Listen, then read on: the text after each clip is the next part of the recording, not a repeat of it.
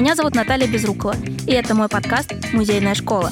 Профессионалы практики, которые работают в музеях, расскажут вам о повседневной сущности своей работы, ее специфике и, возможно, даже поделятся профессиональными секретами. Если вы горите желанием работать в музее, но пока не знаете, чем именно хотите заниматься, этот подкаст точно для вас. Ну а если вы уже состоявшийся специалист, уверена, вам будет интересно послушать коллег. Вы можете написать мне на почту, указанную в контактах, и стать новым героем подкаста. Спасибо, что слушаете. Поехали! Добрый день, дорогие слушатели! Этот эпизод подкаста посвящен работе СММ-специалистов музея. И сегодня мы будем говорить с ведущим специалистом отдела общественных связей, рекламы и маркетинга исторического музея Анной Филатовой. Мы записываем этот эпизод в студии исторического музея. Я благодарю музей за оказанную поддержку. Аня, здравствуй. Привет, Наташа. Расскажи, пожалуйста, про свой путь. Как ты стала СММ-специалистом? Честно говоря, одно слово только подходит. Случайно. Я совершенно случайно стала СММ-специалистом, никогда не планировала работать в этой сфере, никогда не интересовалась пиаром. Мне казалось, что это что-то такое ужасное и, не знаю, непонятное, неприятное. Но в какой-то момент, э, наверное, к этому меня подвело мое образование, в принципе, моя любовь к социальным сетям любовь к тому, чтобы что-то писать.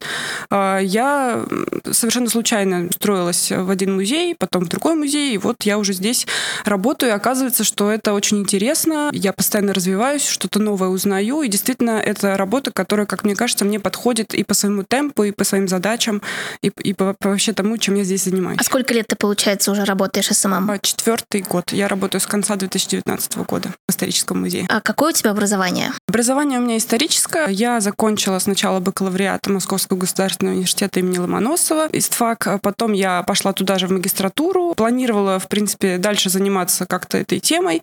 Но вот такой у меня в жизни случился момент. Я начала искать работу более активно, скажем так. И подумала, почему бы и не музей. И вот я здесь. А скажи, пожалуйста, историческое образование в твоей работе тебе помогает? Да, безусловно, очень помогает. Конечно, музей, он охватывает огромный временной промежуток э, и огромное количество тем и специфических э, наук, э, связанных с историей, поэтому в этом гораздо легче ориентироваться, когда есть база. Ну, не могу не сказать, что да, база все-таки исторического факультета МГУ — это неплохо. Я себя не считаю каким-то историком, да, великим, потому что я только защитила магистрскую диссертацию и дальше пока не продолжаю свой научный путь, скажем так, и не уверена, что я его продолжу, но более-менее представление все-таки об эпохе эпохах, да, о личностях, о многих темах и событиях, которые в нашей истории происходили, и которые э, музей подсвечивает, и которые охватывает, у меня есть. Это, безусловно, огромный плюс. Ну и, естественно, э, вот эта среда исторического музея, она тесно со СФАКом связана. Тут огромное количество трудится и моих однокурсников, и просто выпускников э, университета. Поэтому это создает такой бэкграунд, какую-то общую атмосферу. Гораздо легче найти точки соприкосновения, гораздо понятнее обстановка. И, в принципе, мне кажется, да, это плюс. Обозначь, пожалуйста, функции SMM-менеджера. Что он делает руками? Мой день начинается так. Я просыпаюсь и сразу же смотрю в телефон. Потом я прихожу на работу, сразу же смотрю в компьютер. Первым делом, конечно, я открываю социальные сети, которые, в которых исторический музей представлен, читаю сообщения, комментарии, отвечаю на какие-то такие текущие э, вопросы. То есть занимаюсь вот этой связью с миром, которая происходит через соцсети. Потом, конечно же, я готовлю контент, то есть я пишу статьи, редактирую, собираю какой-то материал, подбираю картинки или видео. Э, в этом плане я, как и сама это делаю, то есть э, сама откуда-то беру информацию, ее обрабатываю, или я прошу кого-то, чтобы, например, пойдемте снимемся, или давайте сделаем такой ролик, а, а, давайте тут что-нибудь запишем. В общем, то есть, э, можно так сказать, э, это немножко называю продюсирование, да, прошу кого-то сделать нам контент. Я также работаю с блогерами, все от, открытия или какие-то мероприятия, куда мы зовем наших блогеров, я с ними коммуницирую, отвечаю на вопросы и, в принципе, держу с ними связь, стараюсь эту связь поддерживать развивать. Вот э, в основном мои задачи такие. Ну, конечно, наваливается Э, постоянно еще, еще что-то, что связано с соцсетями каким-либо образом. А с какими подразделениями музея ты коммуницируешь в работе, когда ты подготавливаешь материал? Я общаюсь со многими подразделениями в нашем музее. Конечно же, это экскурсионно-методический отдел, и это э, хранители в фондовых отделах, это и экскурсионное бюро наше, и отдел хранения экспозиции. Порой это э, реставрационный отдел. А в основном э, мое общение да, направлено на то, чтобы или попросить кого-то сняться, про что-то рассказать, или получить какой-то рассказ в письменном виде, или какой-то ответ на вопрос, попросить какой-нибудь текст, или там этикетаж, или что-нибудь в этом роде. То есть в основном это сбор материала или попытка получить ответы на интересующие меня и наших подписчиков вопросы. Ну, конечно, когда дело доходит, например, до организации съемки экскурсии, здесь уже нужно общаться в том числе и с, порой с юридическим отделом, и с отделом безопасности, с отделом хранения экспозиции. В общем, э, стараюсь поддерживать э, с кем могу отношения и не замыкаться. Как бы. Мне кажется, это очень важно, не замыкаться внутри вот своего отдела. В данном случае у нас э, большое управление общественных связей. Естественно, внутри него мы все тоже общаемся, поэтому я даже как бы это не стала упоминать. Когда есть возможность, есть какой-то интересный материал и есть интересный спикер, мы всегда, например, хотим его снять вместо того, чтобы просто от него получить текст. Мне кажется, это интересней. А ты сама определяешь стратегию продвижения в соцсетях? По большому счету, э, наша стратегия, она уже была определена до моего прихода в музей, то есть как бы основная, да, глобальная стратегия, которая есть у любого, наверное, музея, и примерно цели э, и задачи будут э, более-менее, мне кажется, похожи, потому что мы все направлены на то, чтобы стать еще доступнее, чтобы охватить большую аудиторию, чтобы больше получить просмотров, чтобы больше людей нас увидело, нас узнало, к нам пришло. Но если говорить про какую-то конкретную стратегию продвижения отдельного проекта, то да, я здесь работаю, конечно же, э, в связке со своими коллегами, но, в принципе, у меня есть определенная свобода решений и предложений каких-то идей. И, например, к каждой конкретной выставке мы тоже формируем, э, я и мои коллеги, которые мне помогают соцсетями, формируем предложения, и они обсуждаются на планерках, и потом мы уже приступаем к их реализации. Если говорить про рекламные кампании той или иной выставки, то SMM-продвижение какую часть занимает примерно? Я бы не стала делать да, главный акцент именно на этом, но мне кажется, что SMM, по крайней мере сейчас, это очень важное дополнение к тому, что есть. Понятное дело, что ни одну выставку, посмотрев в интернете, ты не заменишь личными какими-то собственными ощущениями, когда ты в музей придешь. Но, насколько я знаю, насколько я слежу за портретом, например, нашего подписчика, я знаю, что у нас много людей смотрит из самых разных уголков даже мира, не просто страны, которым по тем или иным причинам пока что музей недоступен. Поэтому моя задача максимально теми средствами, которые у меня есть, а, дополнить вот этот вид и сложить э, какой-то более полный пазл, что ли, да, сложить вот эту цельную картинку, которая бы позволяла рассказать о выставке, рассказать о музее, передать, э, постараться ту идею, ту атмосферу, э, которые закладывались создателями самой выставки. Как ты считаешь, какие профессиональные навыки должны быть у крутого SMM-специалиста сейчас? Мне кажется, в первую очередь это скорость. Должна быть быстрота реакции, э, быстрота обработки информации, быстрота даже просто собирания поста не то чтобы похвастаться, но могу рассказать, что, в принципе, мы довольно быстро публикуем всякие срочные объявления, то есть от момента того, как мы информацию получили, до момента публикации может пройти там до трех минут. Это нормально. Я сейчас говорю про какие-то срочные, например, объявления, да, там что-то перекрыли или что-то изменилось. Я стараюсь работать в таком темпе, чтобы это было прям моментально. Поэтому мне кажется, что быстрота — это, в принципе, очень полезный навык и для, наверное, пиарщика, и для SMM-специалиста потому что объем информации огромный, и нужно уметь с ним быстро справляться. Конечно же, нельзя не сказать про грамотность. Это больная тема у многих людей, и э, чем больше я сижу в интернете, тем больше я вижу, э, что уровень грамотности падает, это все равно тебе глаза мозолит, это все равно въедается в тебя вот эта картинка, например, где не хватает запятых, и в какой-то момент ты уже перестаешь на это реагировать, но все равно нужно как бы с этим бороться, поддерживать уровень грамотности, стараться, по крайней мере. Я стараюсь. Мне кажется, что еще очень важно чувство такта для СММщика. Мы все знаем примеры, когда какие-то, казалось бы, безобидные рекламные кампании приводят к просто к репутационным катастрофам. А я, как человек, который уже какое-то время проработал, я понимаю, что зачастую люди просто, они не имеют ничего такого действительно в виду, но они просто в какой-то момент не могут как бы сверху вот так вот посмотреть и понять, что не то они делают. Поэтому чувство такта, чувство умеренности, понимание, что можно публиковать, что нельзя, на на какие темы, какими словами говорить, а какими лучше не говорить, и что не использовать. Это важно. Я не знаю, можно ли это в себе развить, и, и, или это должно быть врожденным, и, или можно этому научиться, но это очень важное качество, особенно если мы говорим про музеи. Потому что музей — это такая м, хрупкая, я бы сказала, институция, и музейный SMM, он отличается от э, SMM, например, коммерческих каких-то проектов, на мой взгляд. Поэтому чувство такта это очень важно. Ну и, конечно, терпение, безграничное терпение, потому что проблемы хейта и проблемы вот этого постоянного негатива в комментариях, которые многие на себе ощущают, это реальное давление эмоциональное, отсюда как раз и выгорание, э, которое многих работников нашей сферы порой постигает. Э, терпение, оно тоже должно как-то прилагаться, потому что, несмотря на быстроту реакции, все-таки нужно уметь свои эмоции еще и сдерживать. То есть тут нужно вот это все время держать баланс, чтобы не сорваться в какие-то, не знаю, не те выражения, не те слова. В общем, это такой э, тонкий и сложный момент, который нужно чувствовать, мне кажется. Какой ты можешь дать главный совет по борьбе с хейтом в комментариях? Я не знаю, как с ним бороться, и никто не знает, как с ним бороться. Могу привести пример. Есть одна женщина, очень известный э, психолог сейчас. Она такую фразу сказала, мне запомнилась. Она говорит, вы порадуетесь, что к вам пришли и написали какую-нибудь гадость, потому что вы для человека, ну, имеется в виду какой-то паблик или любая там страница, вы для человека выступили просто таким моментом, куда он сливает свой негатив, при этом он окружающую среду не портит. То есть вы как бы вот этот вот, ну, можно сказать, мусорный такой мешок, куда сливается негатив, но при этом этом все вокруг остается в первозданном виде, скажем так. То есть это такой выход гнева здорового человека, ну, условно говоря. Я не уверена, что хейт — это все-таки здоровая какая-то эмоция. Поэтому я думаю, что с ним ничего сделать нельзя, и с ним невозможно бороться. Все равно есть темы, которые неприятные или кому-то не понравятся, у кого-то плохое настроение, кому-то действительно в музее оказалось что-то некомфортно, что-то не так, он пришел об этом написать. С этим невозможно ничего сделать, это не то, что я могу контролировать. Я по мере сил стараюсь в наших сообществах соблюдать создать все-таки какую-то гармоничную, дружелюбную атмосферу. Я, в принципе, достаточно терпеливый СММщик, и многие коллеги мне говорят, ой, вы так долго, вежливо отвечаете, зачем, надо уже забанить.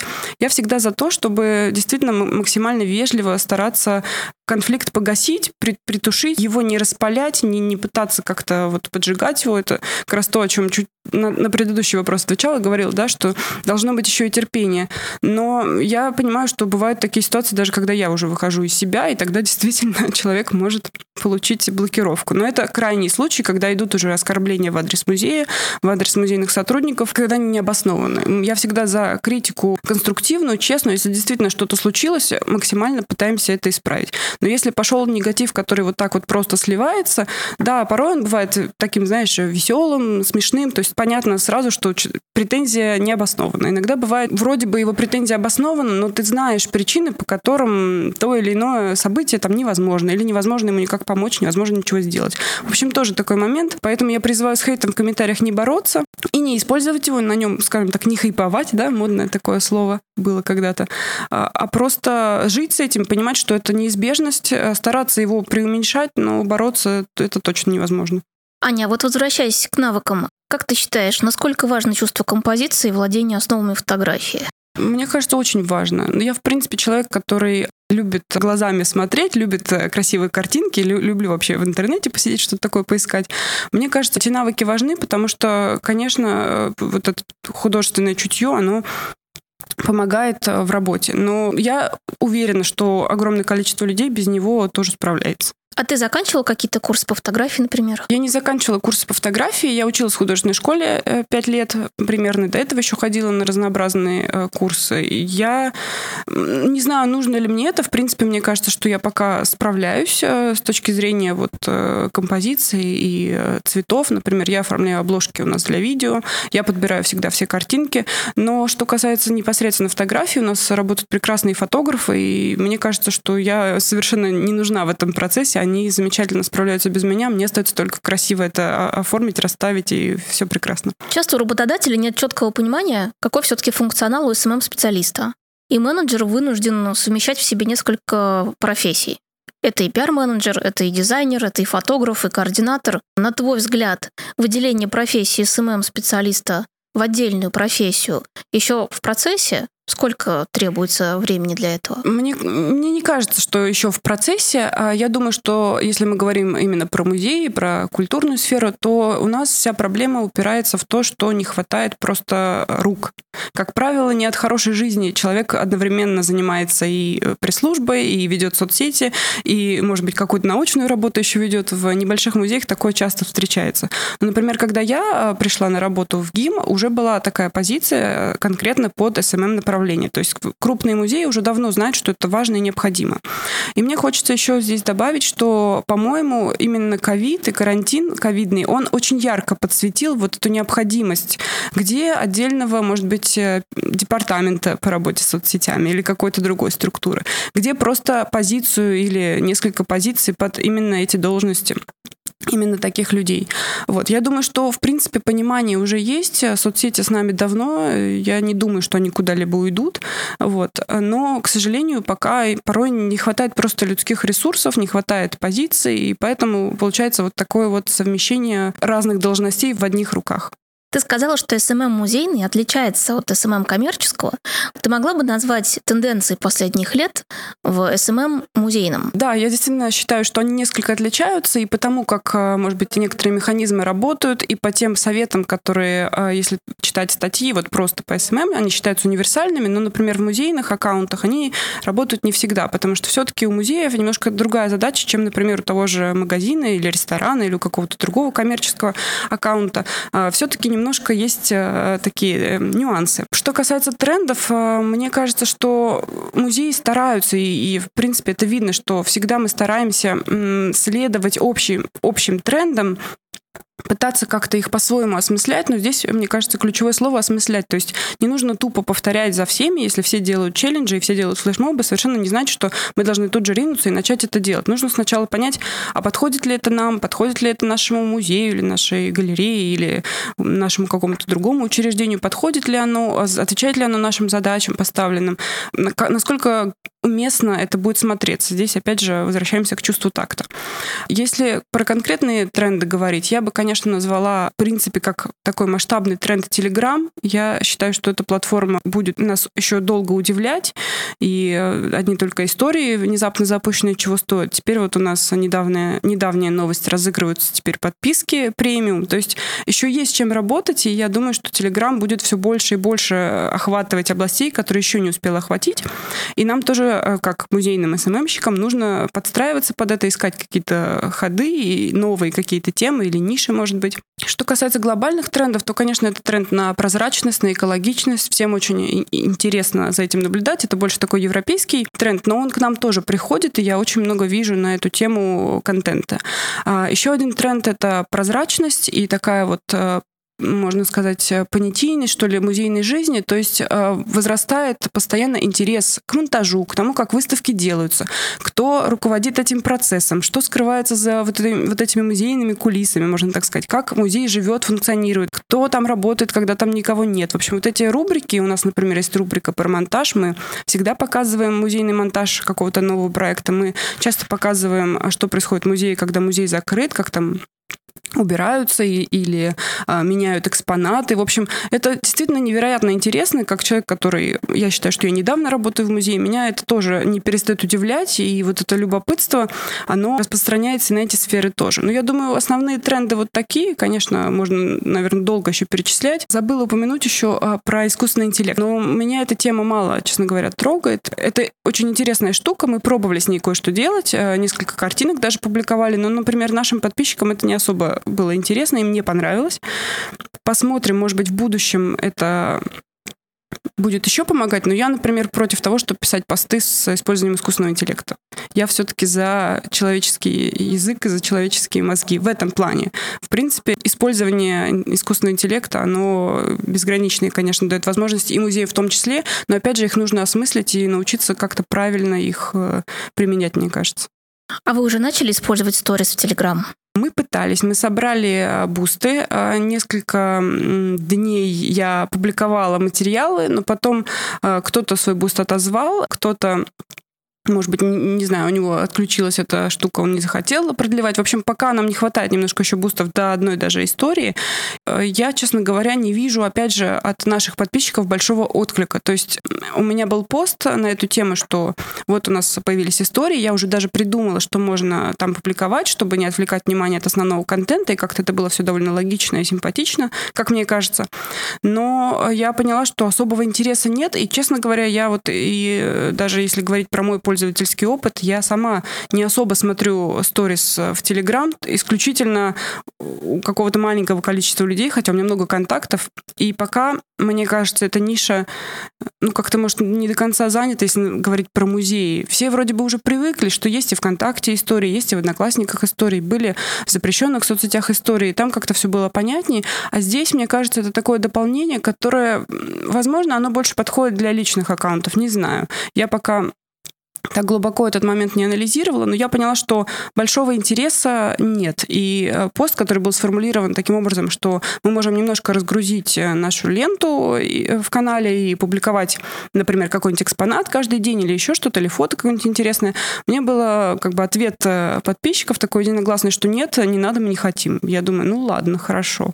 В общем, пока мы эту тему так притормозили, если вдруг осенит какая-то новая идея, или я пойму, что это прям срочно нужно, конечно, я займусь этим. Вообще, мне сейчас кажется, что в Телеграм тяжело продвигаться, потому что возникло очень много каналов, маленьких и больших, про искусство, про современное искусство, про музеи. У меня тоже есть Телеграм-канал, который я развела два года. Вот э, насколько сложно выживать именно в Телеграме? Телеграме, да, все немножко по-другому, все немножко сложно. У нас был э, достаточно большой рост за вот за прошедший год. За этот тоже был неплохой, но сейчас, мне кажется, немножко как-то процессы все притормозились. Действительно, Наташа, я согласна, огромное количество каналов, в том числе на тему музеев и культуры, и я порой какой-то новый откуда-то всплывает, скажем так, и ты думаешь, э, а это откуда взялось, почему я пропустила, почему я не видела. И мне кажется, это действительно особенность Телеграм, что продвижение в основном через такое сарафанное радио, то есть кто-то где-то репостнул, кто-то где-то упомянул или рассказал у себя, и это такая немножко замкнутая получается система, в которой довольно тяжело набирать новых подписчиков. Ну, пытаемся как-то работать, стараться. Я вот на эту тему проводила э, вебинар для платформы про культуру РФ и на нашей конференции «Актуальное направление деятельности музеев» тоже небольшой чек-лист давала о том, как можно э, это сделать, какие инструменты можно попробовать использовать для того, чтобы максимально захватить внимание зрителей. Аня, а что бы ты могла посоветовать тем молодым специалистам, кто хочет работать в области SMM в музеях, но не знает, с чего начать? Я бы посоветовала, первое, ходить в музеи, как не банально это будет э, звучать, э, ходить в музей, чтобы понимать, что это такое, чем музей живет, э, что вам интересно, нравится ли вам вообще в музее, потому что музей это специфическое учреждение, у него свои есть особенности и правила, и как я уже говорила, это и на SMM продвижение отражается, и вообще на всей жизни музейной. Поэтому ходить в музей, пытаться понять свои ощущения, пытаться понять, как оно работает, как оно устроено, может быть, какие-то идеи даже, да, какие-то свои набрасывать, э, куда-то записывать. Ну и, конечно же, второе, я бы посоветовала смотреть, что музеи уже делают. Потому что нередко случается такая история, э, что приходит э, молодой человек или молодая девушка, в общем, молодой какой-то сотрудник, пытается перекроить сразу вот эту вот музейную всю уже, может быть, состоявшуюся стратегию в соцсетях, перекроить под универсальные как раз правила SMM, а они не работают. Поэтому узнавать вот эту специфику и в нее погружаться, мне кажется, это очень важно. Конечно, тут можно еще говорить, читайте книги, смотрите хорошее кино, э, путешествуйте, развивайтесь в целом, но я бы сказала, что вот э, смотреть, что уже сделано, что уже делается, смотреть, как при этом живет музей, то есть интересно, да, сравнить образ в интернете музея и образ реальный, например. Совпадает или нет? Какие у вас вызывают ощущения? Что вы бы хотели изменить? А что вам, наоборот, нравится? Что работает, что нет? За этим, даже если просто этим не занимаясь, понаблюдать, какое-то время выделить, мне кажется, можно сделать много интересных открытий. Ну, конечно, в целом любопытство к жизни, мне кажется, любопытство — это еще один очень важный навык для СММщика. Если говорить, например, про мою работу, я стараюсь рассказывать максимально вообще про все, что есть в нашем музее, и порой сама делаю какие-то для себя удивительные открытия, потому что, конечно, я не могу знать все про 5 миллионов экспонатов, которые хранятся в ГИМе. И каждый раз какая-то новая тема или новый какой-то необычный предмет, устаревшее какое-то слово. И мне становится невероятно любопытно, и мне прям хочется этим поделиться с миром. Мне кажется, вот это любопытство, любовь к жизни, они тоже важны, потому что это позволяет вот так вот щедро и узнавать, и дарить потом эту информацию другим, передавать ее. А какой бы ты совет могла дать тем музеям, которые только начинают выстраивать свою СММ-стратегию, если мы говорим о поиске своего tone of voice? Я думаю, что tone of voice меняется со временем, так же, как меняется немножко и оформление постов, и оформление соцсетей, и все время что-то новое появляется, и меняется, в принципе, ситуация, да, наша жизненная немножко. То есть это все подлежит какой-то коррекции. Не обязательно выбирать один tone of voice и вот прям всегда-всегда неукоснительно его придерживаться. Бывает по-разному. Все должно как-то органично, мне кажется, развиваться.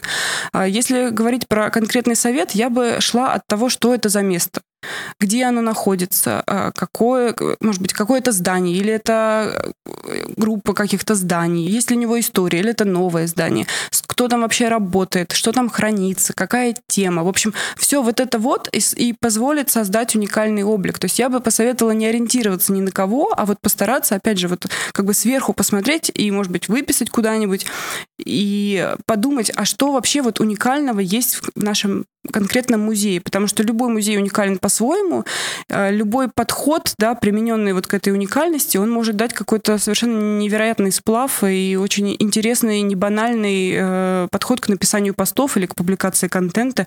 Очень много классных идей, они буквально вот лежат на поверхности, просто посмотреть на то, с чем мы имеем дело, где оно находится, кто, может быть, основатель этого музея, чем живет этот музей. А, ну и, конечно, у каждого музея, а, я думаю, есть какая-то уже сложившаяся определенная репутация или какой-то, может быть, внутри уже в музейном мире есть какое-то свое лицо, нужно тоже это учитывать, на это тоже смотреть. И, в общем, вот это вот все совместить и уже от этого идти а, пытаться что-то выстраивать. Аня, напоследок, регулярный вопрос моего подкаста. Что ты хочешь спросить у меня? Я хочу у тебя спросить, когда ты решила, что пора делать этот подкаст, как тебе эта идея пришла? И еще я хочу спросить, почему ты назвала его именно «Музейная школа»? Я решила делать подкаст просто потому, что мне захотелось, чтобы молодые специалисты узнали от первого лица, чем же люди занимаются в музеях. Я получала второе высшее образование на факультете общественных наук РАНХИКС, Академии народного хозяйства. Это программа управления в арт-бизнесе. Я была там самая старшая, потому что со мной были ребята, выпускники бакалавриата, им было по 22-25 лет. И я заметила, что эти ребята не знают, чем они хотели бы заниматься и где бы они хотели найти себе применение, где бы, в принципе, они могли найти себе применение.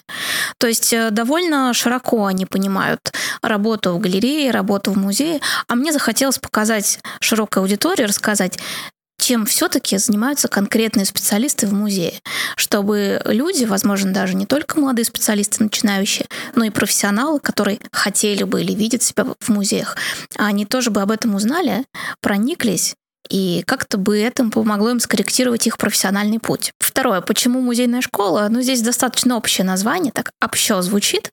Под это, в принципе, может подойти все, что угодно, очень широкая тема. А, это та музейная школа, которую проходят все наши коллеги, с кем я говорю. А, и, может быть, это несет в себе образовательный аспект, а может быть, это несет в себе аспект такого жизненного пути, как найти себя в принципе. Спасибо. Сегодня мы говорили с ведущим специалистом отдела общественных связей, рекламы и маркетинга исторического музея Анной Филатовой. Спасибо, что пригласила.